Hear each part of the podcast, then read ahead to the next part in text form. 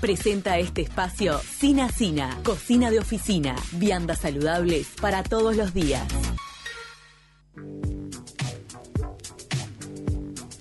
Bienvenida, Caro Notal Giovanni, ¿cómo estás?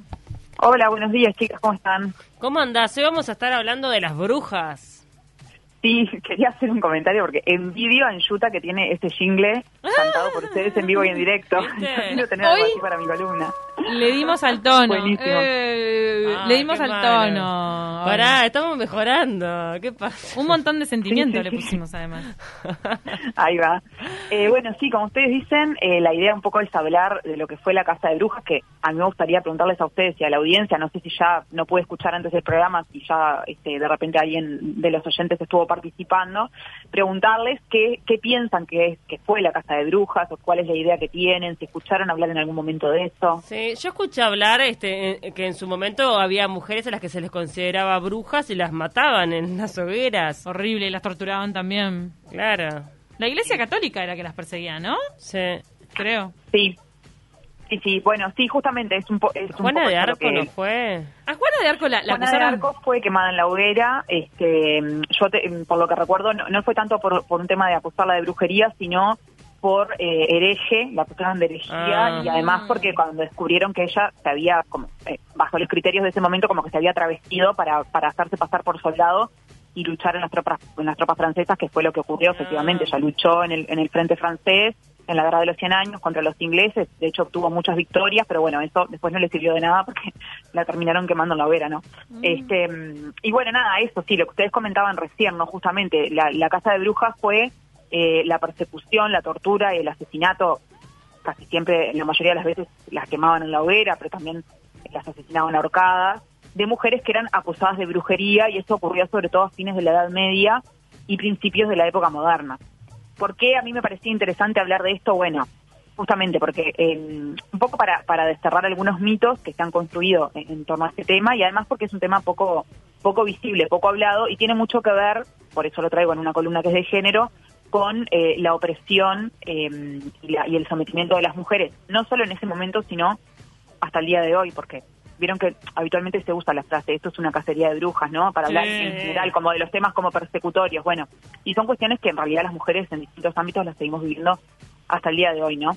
Bueno, entonces, como les decía, esto ocurrió sobre todo en la Edad Media, tuvo un punto muy álgido, eh, producto de algunos hechos históricos que ahora vamos a repasar, que fue entre 1560 y 1630, o sea, en esos años fueron lo que después a lo largo de la historia se conoció como la Gran Casa, ¿no?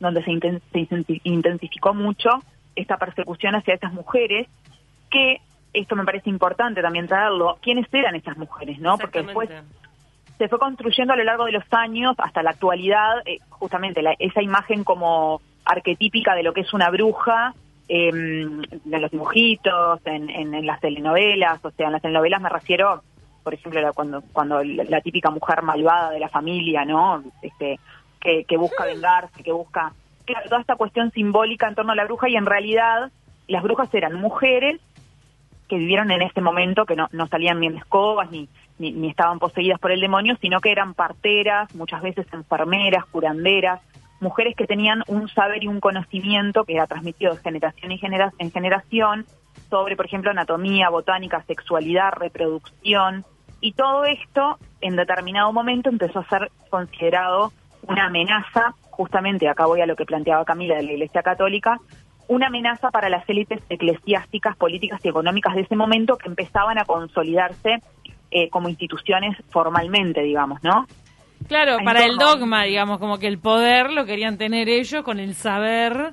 Entonces que Exacto. otras eh, estén como juntando saber o sabiduría o conocimiento por otro lado, les hacía sentir eh, que podían ser una amenaza. Y, mm, y bueno, y también el tema de, de que fuera secreto, porque muchas de ellas a veces también se manejaban en reuniones. Me, me acuerdo de la letra escarlata, ¿te acordás de la película? Sí. Tal vez la ibas a mencionar, Caro. No, no, Pero no, es, no, una es un caso en Estados Unidos que las acusan de brujería y claro, son mujeres que se reúnen. Entonces, ah. ¿qué estás haciendo? ¿Qué estás, entendés? Claro. Tipo, ¿de qué estás Exacto. hablando? Y ahora, Sí, ¿por qué era- era- ¿Y, y por qué fue que se decidió hacer esta cacería de estas mujeres? Eh, lo- lo que Y bueno, un poco por esto que estábamos hablando, ¿no? eso. Eran, eh, bueno, esa, esa, esa autonomía, digamos, en cuanto al conocimiento, esa transmisión de conocimiento de generación en generación, Genera una amenaza. Era empezó a ser considerado una amenaza, sobre todo en la parte, vieron que yo les hablaba del tema de la sexualidad y la reproducción, ¿no? O Mm. sea, ellas conocían mucho de plantas, este, bueno, muchas decía eran curanderas, o sea, el control, que esto es algo bien actual, ¿no? Por eso también me parece importante como hacer ese nexo, el control sobre el propio cuerpo, no nos olvidemos también que acá se empieza a dar otro, otro fenómeno histórico que es la caída del feudalismo y el, y, y el nacimiento del capitalismo. Entonces, acá se empieza a gestar lo que posteriormente fue la división sexual del trabajo. ¿Esto qué quiere decir? Que en ese momento empezaba a ser necesario que las mujeres empezaran a recluirse en el ámbito privado, empezaran a dedicarse exclusivamente a la procreación para sostener ese sistema económico que se empezaba a gestar en ese momento. ¿Y qué pasa? Si yo tengo control sobre mi cuerpo porque estoy en el marco de una comunidad con otras mujeres donde, donde tengo conocimiento de las plantas, puedo manejar mi sexualidad, puedo elegir si abortar o no, por ejemplo, eso era claramente una amenaza y esto que estoy diciendo además obviamente es muy actual, ¿no? O sea, hasta el día de hoy seguimos discutiendo sobre la, la posibilidad de interrumpir voluntariamente el embarazo en muchos países. ¿Y Eh, por eso es bueno, importante resignificar este suceso? Claro, es importante resignificarlo porque, como decía al principio, se han construido un montón de mitos en torno a lo que es la imagen de la bruja, un montón, eh, una cuestión como muy folclórica y de diversión, este producto, bueno, de, la deformación que ha tenido a lo largo de los años y, y de intereses, obviamente, también capitalistas y económicos. Y en realidad esto fue una matanza indiscriminada de mujeres que lo único que hacían en realidad era lo que lo que comentábamos recién, ¿no? O sea, tener como cierto nivel de independencia, de autonomía. Muchos vivían solas porque justamente este, generaban sus propios ingresos a través de su propio, a través de su propio conocimiento, de atender, de curar personas, de, de atender partos, etcétera. Y bueno, y eso evidentemente que era una amenaza para el sistema, ¿no? Entonces, eh, otro otro factor, perdón, que, que me quedó colgado importante de, de por qué ocurrió esta esta gran cacería es que, eh, y vuelvo al, al tema religioso, eh, se da también en el contexto de la reforma protestante, o sea, Mm. y ahí la- tanto la Iglesia católica como la Iglesia protestante, que, que se empezaba a, digamos que, que era incipiente en ese momento, empieza como la puja por los fieles, ¿no? Entonces, esto es, la, esto es la, la- la vieja y querida, ¿no? La de generar un enemigo público, o sea, un tercero en discordia sobre el cual canalizar esa disputa. Y en este caso, las mujeres, ya- llamadas brujas, este, poseídas por el demonio y todo lo demás, eran el argumento que ambos bandos, digamos, utilizaban para eh, atraer a más fieles hacia sus, hacia sus, ¿cómo se dice? Sus, este, percepciones religiosas, ¿no? Sí. Sí, hacia sus doctrinas religiosas, o sea, esta cuestión como de eh, que, que es viejo y conocido, ¿no? Los de Campos eh, eh, son el demonio, incluso se les achacaba que tenían el control del clima, entonces cuando había una cuestión con el clima de que se, no sé, se quemaban las cosechas, se, se pudrían las cosechas por lluvia, no sé cuánto, todo eso era achacado al, al tema de la supuesta brujería, ¿no? Ah, bueno. Entonces, Y la bueno. típica de echarle la culpa a las mujeres. Siempre. Me equivoqué Exacto. y dije la letra escarlata cuando tendría que haber dicho las brujas de Salem. Me equivoqué. Ah, Pero son dos películas. Ahí va. Sí, sí. Porque la letra escarlata es una mujer que fue infiel, entonces le pusieron una letra para, para identificarla Ah. dentro de un pueblo. Ta, t- tiene que ver como con la misma lógica puritana. Y lo de las Mm. brujas de Salem fue un caso histórico que después desencadenó una obra de teatro de Arthur Miller, si no me equivoco, y Mm. después una película. Y sí, persiguieron a unas mujeres en el poblado de Salem acusándolas de brujería. Claro, claro. Este, entonces, bueno, eh, esto que vos eh, preguntabas eh, recién, Paula, de, de por qué es importante resignificarlo, a mí me parece que por esto, ¿no? Primero para visibilizar que esto fue un asesinato masivo de mujeres, de hecho, se, han, históricamente han habido algunos estudios sobre el tema y se calcula que entre 50.000 y 60.000 personas murieron en esos años por eh, acusarlas de brujería, de hecho, hay en particular una teórica feminista y activista que se llama Silvia Federici, que es, italiana y ha estudiado mucho esta temática y escribió una obra que es muy conocida en el, en el área de, de lo que son los estudios de género, que se llama Calibán y la bruja.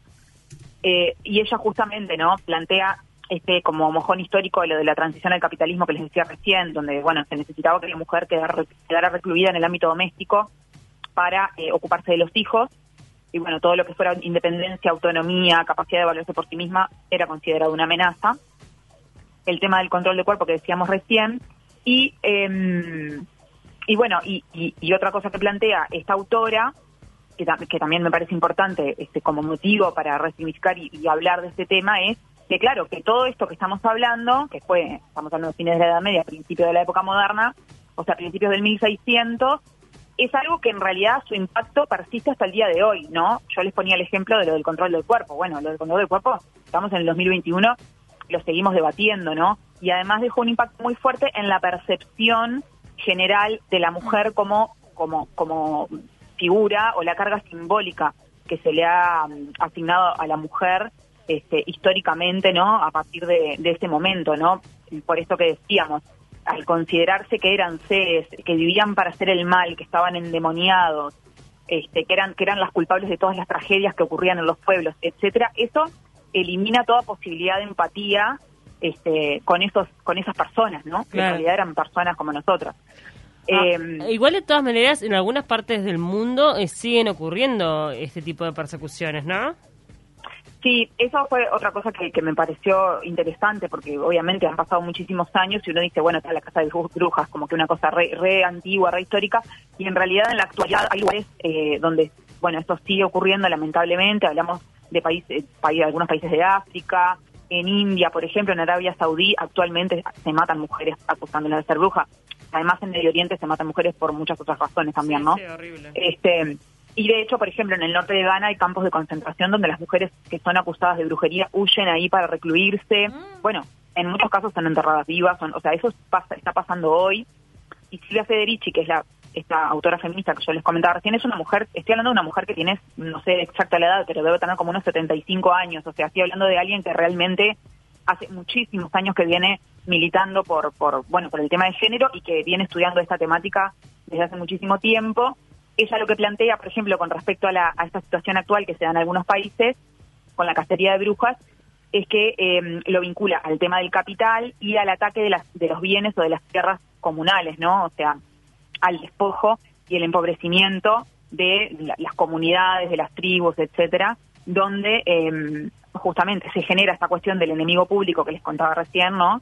Para generar un conflicto a la interna de esa comunidad y obviamente al generar una división a la interna esto hace más fácil poder, bueno, instalarse allí, apropiarse de las tierras, hablamos de, bueno, de grandes industrias como la industria minera, petrolera, etcétera, etcétera, ¿no? O sea, está como muy conectado con todo lo de la, la expansión de la, de la privatización y el ataque a las tierras que pertenecen a, a comunidades eh, locales, ¿no? Mm. Este y además también otro punto interesante que me, que me quedó colgado este con referencia a, a por qué hablar de esto, ¿no? Eh, lo que hablábamos hace muchísimas columnas el año pasado cuando recién arrancábamos sobre el conocimiento, el androcentrismo en el, cono- en el conocimiento o en la transmisión de conocimiento, ¿no? Sí. Justamente. O sea, este, este tema, y Silvia Federici lo plantea también, ¿no? Eh, no es no es un tema que se, que se que se enseñe, no es un tema que se que se transmita como como decir, bueno, esto ocurrió como parte de un hecho histórico, sino que por el contrario, ha sido borrado completamente como como buena parte, la mayoría de la parte de lo de, perdón, la mayoría de lo que es la historia de las mujeres, borrado de la historia, ¿no? Este, porque bueno, se ha canalizado ese conocimiento oficial con una perspectiva androcentrista donde quienes han contado la historia oficial han sido mayormente hombres hasta el nacimiento del feminismo, ¿no? Y este tema de la casa de brujas es uno de esos temas que además las brujas, aparte de todo lo que ya dijimos, eh, eran mujeres campesinas pobres, ¿no? O sea, digo, un elemento más que ni siquiera era que tenían el poder como pa- o, o el poder económico político como para decir, bueno, yo yo cuento mi historia, yo transmito esto, yo escribo un libro, yo ¿me explico? Entonces, bueno, esa historia quedó completamente borrada y si uno en realidad no se pone a buscar sobre el tema, digo, uno festeja Halloween, este, piensa que las Mm. brujas existieron, que, que tenían que tenían una nariz así, que tenían un- una verruga en la nariz, en fin, Sí, que claro, pero fue porque algo- realmente hacían fue algo negra, serio. por ejemplo. Sí, Muy serio, y muy violento. No, y además lo, lo comentábamos como eh, está tan naturalizado el hecho de que se le diga bruja a la mujer, ¿viste? Mm. El, el típico comentario machista, estoy con acá con, no, tengo que irme que está la bruja esperándome en casa con los ravioles. Claro, es que justamente a, e- exactamente a ese tipo de cosas era que yo me refería cuando citaba a Silvia Federici recién y les decía que, que el impacto de, de- de todo de toda esa cuestión que se creó en torno a la figura de la bruja y de la mujer asociada a la bruja que, que existe hasta el día de hoy, o sea, esa cosa estás diciendo, esa cuestión simbólica. Nunca, o sea, nunca a un hombre le van a decir algo como similar Brujo, a, a brujo. claro. O sea, eh, como, como una connotación negativa, ¿no? Como, ay, como que sos un manipulador, sos un, Sí, sí, ¿no? sí. Este, sos un venenoso. O sea, no, no existe esa, esa, esa idea en la, en, la, en la opinión popular sobre una, sobre una persona de sexo masculino. Existe sobre las mujeres, la víbora, la bruja. Voy a decir Este, algo. La serpiente. Puede ser medio, medio polémico, pero también la conexión que tiene la mujer con su intuición y con Sí, cierta totalmente. sabiduría que, que sí absorbe y ejecuta a veces más la mujer que el hombre. Eso puede provocar eh, en, en el hombre o cierto como misterio, misticismo, de, y entonces por eso te tratan de bruja. Sí, igual de todas maneras estaba pensando, por ejemplo, en el libro que hizo hace poco tiempo Emilia Díaz, este, que lo estuvo presentando acá, que hablaba de mujeres, no sé, creo que, no, sé, no, no, no recuerdo cómo es que se llama. pero- Guardianas. que son- ahí va, guardianas. Y ella misma lo dijo acá en la entrevista que eran brujas. O sea, que ella se Claro. dedicó a buscar brujas que están en diferentes lugares de, de De nuestro Uruguay. país. Y, y que tienen este, conocimientos ancestrales que tienen que ver justamente con eso, a veces con las plantas, con la medicina, con la intuición, con un montón de cosas. Mucha conexión con la tierra. Pero ¿eh? de- desde un lugar positivo, ¿no? Como, de- como un valor. Claro, claro. Sí, es que es exactamente o muy parecido a lo que ocurría en la Edad Media, solo que claro, en ese momento las asesinaban y ahora eh, eso por lo menos en Uruguay no pasa. Este, pero sí, es tal cual todo, Sí. todo lo que ustedes estaban comentando recién. No, y sabes que me acordaba, por ejemplo, eh, yo cuando era chica había una señora que era, era curandera. Sí. Y, y a mí me sacó, se llamaba... Culebrilla. Una culebrilla. Sí. Estaba re brotada, pero brotada mal, no se me iba con nada. Y ella me hizo con unas hojitas, una, se antiguó unas cositas y se me fue, ¿puedes creer? Con una yerba. Claro. Sí. Es que se re, eh, usa el tema de los curanderos para la culebrilla. Sí. Sí. Claro, en el caso de un hombre sería más sanador, le dirían sanador en vez de la bruja. claro. Ah, Hay una película Claro, también, sí, sigo sí. sacando películas de brujas, porque es nueva, se llama Aquelarre y trata Sí. sobre un grupo de chicas jóvenes que se juntaron en un bosque, se reunieron y porque se reunieron y cantaban juntas en el bosque, se las acusa de brujería en plena Sí. Inquisición. Hay como miedo a la fuerza femenina unida, una cosa así. Mucho. Es como, ah, ¿por qué se Sí, juntan? eh? Son más de Eh, dos. Son más de dos acá Pero- que están haciendo. Pero qué poder pueden tener todas juntas, ¿eh? Por las dudas las separamos. La dirige Pablo Agüero, que es argentino-francés. Y, y no me equivoco, está en Netflix. eh, estuvo nominada a varios premios Goya. Que la re- me dieron muchas ganas de verla. Me da como impresión también eh, que muestran las torturas y todo que hacían, ¿sabes? Que estaban Mm. horribles, eran sangrientas las torturas En la que hacían. cacería de Ah. brujas. Sí, sí, sí. Eh, por parte de la, de la Iglesia Católica, yo no sé si el Vaticano o quién, no recuerdo, guardaron los instrumentos de tortura, ¿sabes? Y yo vi una vez en la tele, en un recorrido en un museo, cómo mostraban los instrumentos de tortura a, a las mujeres. Dios, no, no quiero reproducir lo que, lo que escuché, porque les hacían cosas horrendas para que declararan eh, cuál era, no sé, qué era lo que hacían. Miedo. Un divague, un divague y así murió y sufrió muchísima gente. Sí, tal cual. Así que bueno, este nada, simplemente para aportar un poco la reflexión, así que nada, yo no digo que no salgan los niños a buscar caramelos en Halloween, tampoco soy tan Ah. extremista, pero sí tener conciencia de cuál es la raíz y el origen de todo esto que estamos hablando y que bueno, que eso fue deformado y, y- y re- digamos, reformulado por, por cuestiones culturales, económicas, este, y bueno, está bueno saberlo para estar consciente y bueno, después cada uno, digamos, lo, lo tomará o lo dejará como le parezca, ¿no? Totalmente. Este, es un poco esa la idea. Bueno, antes de irnos, quiero, como siempre, recordarles a ustedes, Chirinas, y a la audiencia, que pueden eh, comprar hamburguesas de semilla. Nosotros Mm. estamos, digo nosotras porque yo soy parte del emprendimiento, estamos ahora actualizando la página y e instalando el e-commerce, o sea, no está la opción ahora de comprar a través de la página, pero si nos escriben por las redes sociales nos pueden encargar. Las hamburguesas son veganas, de lentejas y sin gluten y eh, nos pueden encontrar como Semilla In, en Semilla In, porque ahí viene, en Facebook y semilla.in en Instagram. Y les recuerdo también, que lo hablamos hace un par de columnas atrás, estas hamburguesas son elaboradas en el marco de un programa formativo en gastronomía donde participan personas con y sin discapacidad, que por suerte este año volvemos a tener el apoyo de Crandon Gastronómico, que participa del programa formativo, que ya estuvo el año pasado apoyándonos. Así que bueno, si nos quieren encargar hamburguesas eh, veganas, de lentejas y sin gluten, nos escriben por las redes sociales. ¡Qué rico! Gracias, Caro. Bueno, chicas, muchas gracias. Un abrazo. Nos vemos la próxima.